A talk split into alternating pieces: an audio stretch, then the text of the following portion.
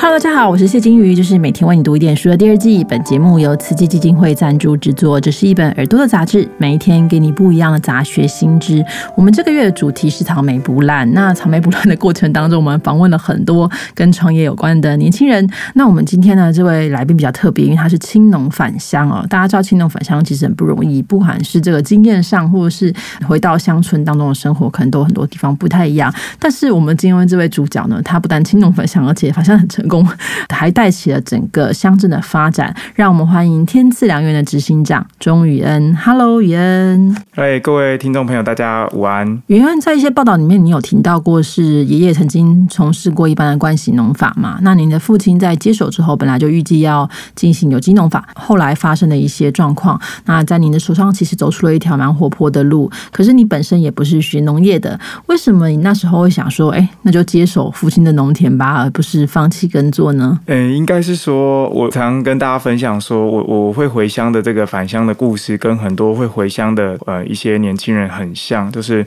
当时我的父亲然后他生病，然后九十九年九月九号，他呃主动脉剥离啊，所以说呃我就必须在那个时刻要思考说，呃这是回乡。那他其实一开始是他自己先回乡，然后他中年就是五十几岁，然后他放下了台北的工作，然后回来。呃，除了是陪爷爷之外，然后因为他自己也喜欢务农，所以他就开启了这个呃有机稻米的产销啊，那自己组了一个产销班，然后也创了一个品牌。那只是没有想到说他自己先生病了，因为他创立到他生病不到三个月，那可能也是那时候太累，所以就开始家族的很多人就来游说我说，是不是应该回来帮爸爸？对，所以你说我一开始就很情愿要回来吗？呃，其实也有时候是被这个事件啊给拉着走，但是我我我还是觉得，呃，这样说很奇怪，就我还是很谢谢说上天有这样一个安排哈，因为我说如果不是爸爸生病的话，我从来没有想过我我要回乡，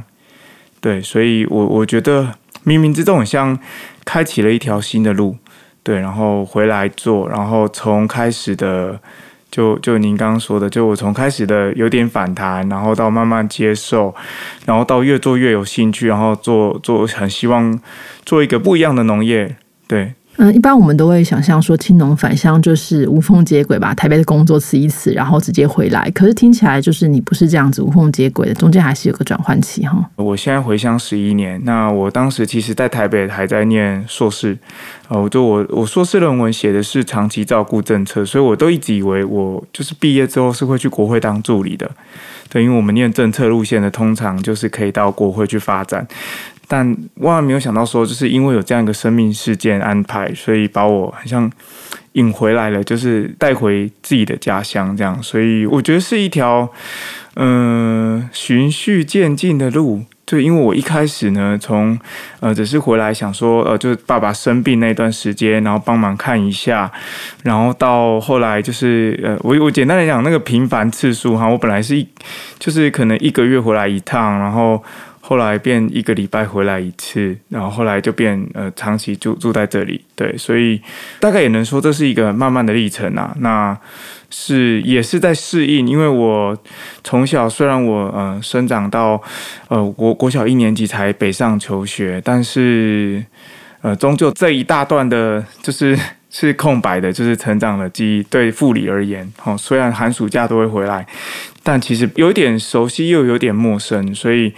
嗯，对我来讲，像在重新适应这个这个农村的生活。所以听起来，其实这跟你原先的人生计划差蛮多的。原本您可能是预计在走这个学术啦，或是幕僚这个部分。那就您来看，在您决定转行之后，这些原本受的学术研究训练，是不是也应用在现在的工作里头呢？嗯，其实这也是我常常会去跟很多呃，就是现在有机会跟一些大学同学分享，就是说大学生啊，嗯，我觉得。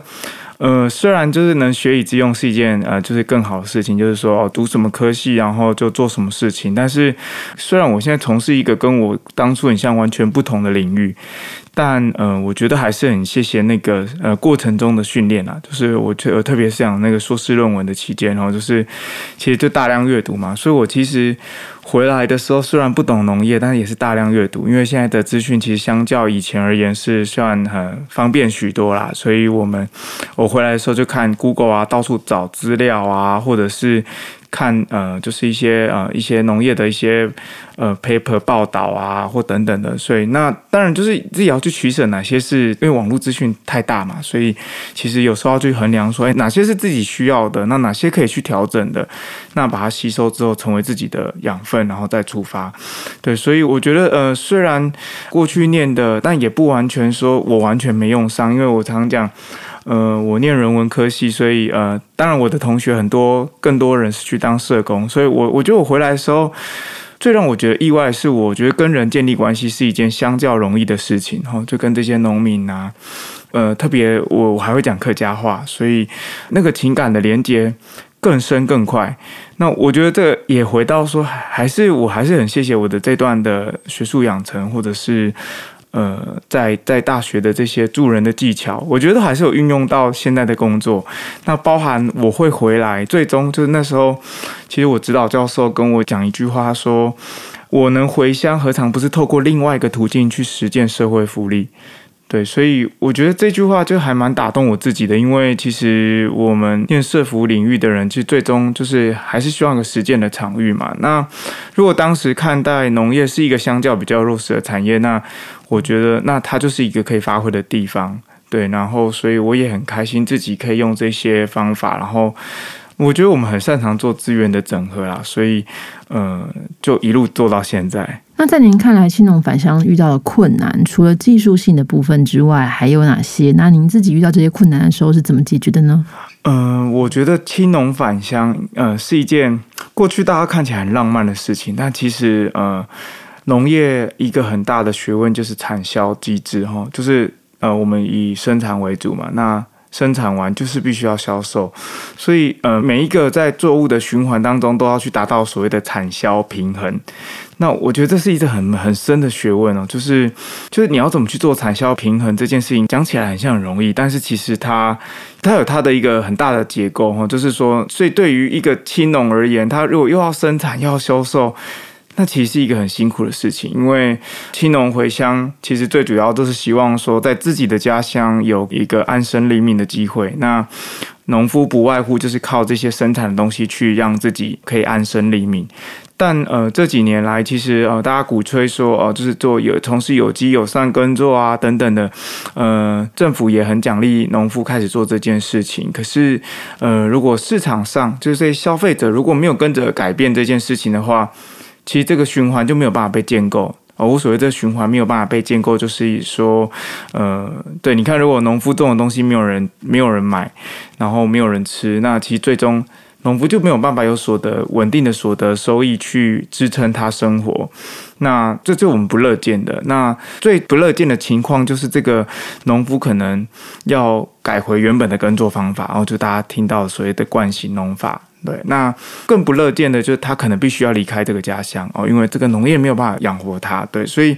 这个我觉得是一个呃，讲起来很像很容易，但是其实很深奥的问题。然后，但是以我稻米而言，这几年又遇到这个饮食习惯的改变，然后国人的这些呃，就是说受到外来的这些影响哦，其实说这个呃，大部分我们一天之中啊，可能不一定吃到米饭。那对我们种水稻的农民来讲就很辛苦，因为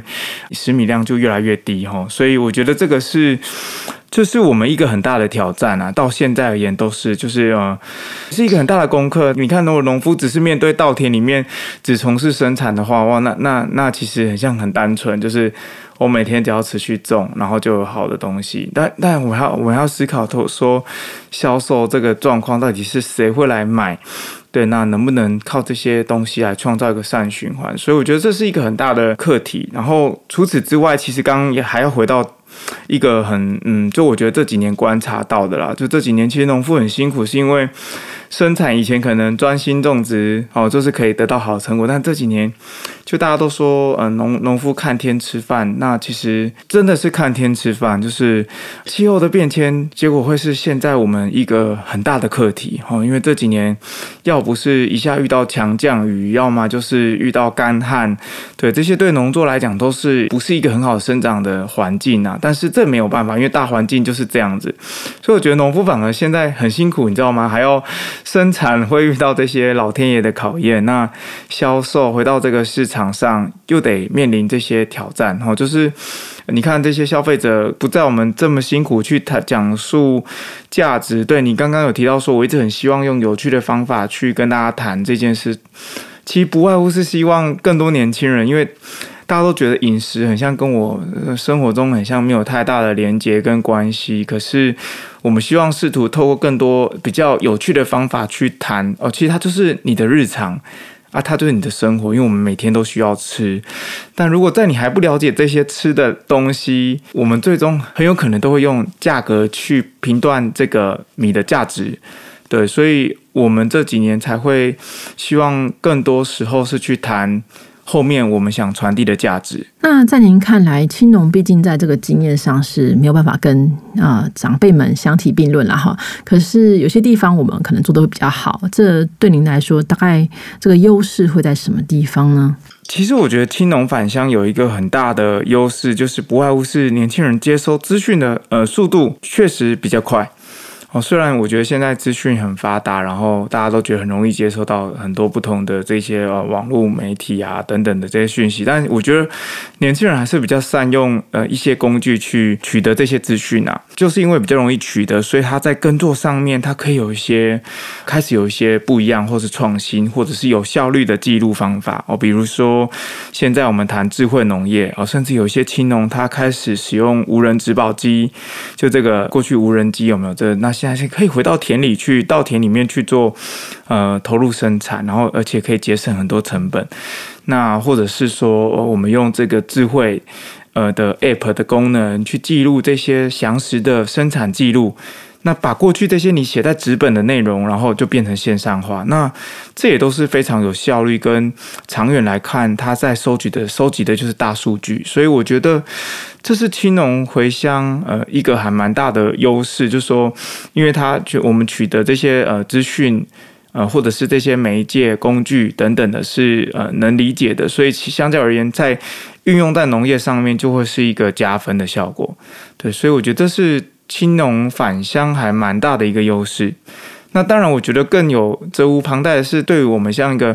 呃产销组织来讲的话。我们就必须去陪伴这些比较年长的长辈，对，所以像我过去之前我们在推这个 app 的这个记录的时候，我们就会花很多时间去，呃，虽然说现在长辈大家都人手一机，但是如果要把这些田间的记录，就是在寄回到手机里面的话，其实需要一点时间哈，教他们，所以我们就花了一点时间去陪伴这些长辈。但我觉得很意外的是，其实长辈做的更好，对。所以我觉得这东西是在，呃，在农业这领域，老实讲，我觉得是互相学习，因为，呃，年轻人带来的是一些新的技术，但是。这些长辈其实更多宝贵的经验，那也就是在这样有有点像是一个创新跟这些呃经验的传承过程当中，我觉得是相辅相成，然后让这个农业才会有一些新的东西长出来。在您返乡的时候，其实倡议跟组织了很多事情，其实不只是提升自己的品牌知名度，其实也让整个富里啊充满了活力。假如今天有个青年，他听到你这一集，他对返乡其实他有点犹豫哦，那你会对他说什么呢？其实我觉得，呃，就就不要犹豫，回来试试看就对了。当然，我觉得，呃，这中间不是大家看到这么光鲜亮丽，就诚如我们现在回来十几年，那其实这中间很辛苦。那我也必须讲，就是真的是一条很艰辛的路。但是我觉得，呃，我们这些在富里的伙伴们，现在这些。青年们都会愿意陪着一些新的人，就是进来，因为我们也很期待更多年轻人的同学或朋友一起回乡。但是我们都很知道，说回乡会遇到太多的挑战，然后跟嗯哩哩啦喳，可能或许不是就是科普知识可以取得的。那我觉得更多是那种嗯，就资源的网络的建构啦。那我觉得才能更支持这些年轻人回来。所以，如果当你还在徘徊犹豫的时候，我觉得。就跨出那一步去试试看，然后试试看。但我坦白讲，这试试看的过程中，一定会遇到很艰辛的过程。但是，呃，可以可以放心的是，记得来找我们。对，就是我最近也做了一个平台，就是富里制造农村实验基地，就是希望说可以汇集这些资源啊，然后帮助更多的年轻人，然后一起回乡。好，在外地的富里青年，如果你想要回乡的话，天赐良缘会帮助你。那语言，我们想问一下，就是说在呃未来在天赐良缘这部分，你们有什么新的计划跟发展可以跟我们听众朋友分享吗？好啊，那就诚如刚刚我刚刚提到，就是。不小心破梗了，就 是富里制造农村实验基地是天赐良人新的一个呃，就是刚刚你会觉得对我们很像天赐良人只是单纯在卖米的人，对，但是其实我们进来会发现，就是因为自己投入到这个产业跟结构，发现说，呃，农业是一个很深奥的学问，那它不只需要实际线上呃第一线的生产者之外，它呃还包含着产销结构，需要销售的人，需要行销的人，需要设计的人，需要各种不同领域的专长。的人，那我们就期待说，那这些事情可以在农村慢慢去建构这些人才资料库哈，因为其实就是我回乡的时候发现，这些人都没有的。我简单来讲，就是说会计人才哦，你这些怎么算这些计算农业成本啊？我们连最基础的这些呃专业人力都。不一定可以取得啦，所以我们现在就透过，呃，才刚刚上个礼拜才成立的富里制造农村实验基地，我们就未来希望这个基地可以，呃，去扮演这样一个角色。那但这个基地是呃跟国发会合作啦，就是国发会今年在谈地方创生，所以呃，我觉得对我来说，呃，我也很期待用我回乡这十一年累积的人脉和资源。然后更可以把这些东西跟想要回来的人，或者是现在已经在农村的人分享。我就分享说，这些资源其实可以共享的。那慢慢去行说那个所谓的共好的机制哈，所以这是我还蛮期待，就是慢慢去一步一步完成的。所以呃，今年就我们比较有策略性的成立了一个团队，然后我们自己也是希望透过有趣一点的方法，就是呃也开播了 podcast，就是希望开始跟这些更多是这些可能呃，就是你你刚刚讲学生。这些学子们，哦就是我觉得我们希望用更有趣的方法来跟这些年轻人对话。哦，虽然我自己觉得我也还蛮年轻，但是我觉得对相较回去在这个呃二十出头的呃同学们，很像又不一样了。就是常常我就讲个打趣的内容，就是之前我我每次去学校分享都说呃，请同学可以关注我们的 Facebook，就同学们就会默默说没有，我们现在都是用 IG，所以我才说就是哎，很像就是你知道。就是又又又又又又一个变化了，所以呃，其实我们也顺应这样，自己还去成立了 IG，然后才知道，哦就这个社群媒体一直在一直在改变，所以我们要够用不一样的方法，也要与时俱进去调整自己的那个工具啦。就是沟通的工具，所以我觉得，就是我自己也在还在学，我觉得也是在学习，然后呃，也是希望可以用更多不同的面向，那跟更多返乡的人，然后或者是去建构一个以农业为基础的这个呃产业哈。就我我我谈讲，如果农村其实是可以开发成很多不同的内容的这些活动体验的话，那必须它必须要形塑一个产业。那当这些产业成熟的时候，就好比农村，大家常听到农村有小旅。行行啊，或者是农村有这些体验的餐啊等等的，那就会间接可能需要导览的人，可能需要厨师等需要不同面向的人，但这个前提都是必须要让这产业先行受。所以我觉得我们现在在做的事情，就是希望慢慢去让这个产业可以长出来，然后才有能期盼更多不同领域的年轻人回乡。那他们就可以因为这些事情而在农村安身立命。好的，谢谢于恩的分享。那我相信天赐良缘在未来应该会有其他更有趣的一些发展跟啊方向，欢迎大家继续的关注。那今天非常谢谢雨恩，拜拜，谢谢大家。